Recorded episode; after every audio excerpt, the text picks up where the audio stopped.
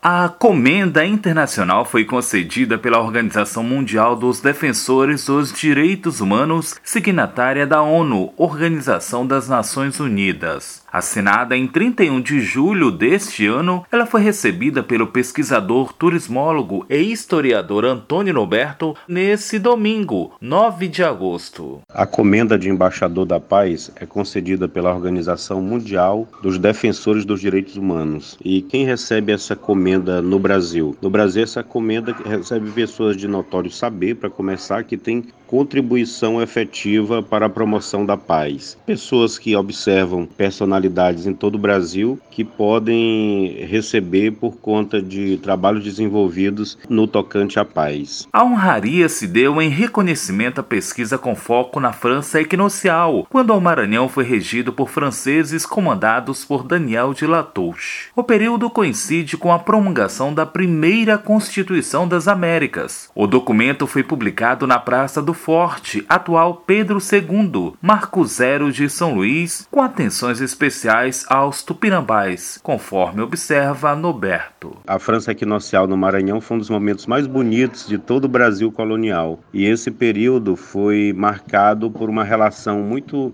pró entre estrangeiros, no caso os franceses, e a população residente aqui do Maranhão, que era os tupinambás. Essa convivência pacífica, onde foi promulgado o primeiro conjunto de leis das Américas, protegendo os índios de serem maltratados. Então, por desenvolver esse período de paz, de harmonia, foi concedido esse título para gente. Nascido no estado do Ceará, Noberto, que chegou a São Luís ainda criança, tornou-se membro da Cruz Vermelha no Maranhão, membro fundador e ex-presidente da Academia Ludovicense de Letras e idealizador e curador da exposição França Equinocial para Sempre. O título honorífico de Embaixador da Paz também se deu em reconhecimento ao trabalho de pacificação e desinterdição como servidor da Polícia Rodoviária Federal há 26 anos, junto às comunidades às margens das rodovias federais do Maranhão, notadamente São Luís. Pacificação promovida há mais de 10 anos. E aqui em São Luís a gente conseguiu, eh, digamos assim, que pacificar bastante a BR-135, que era,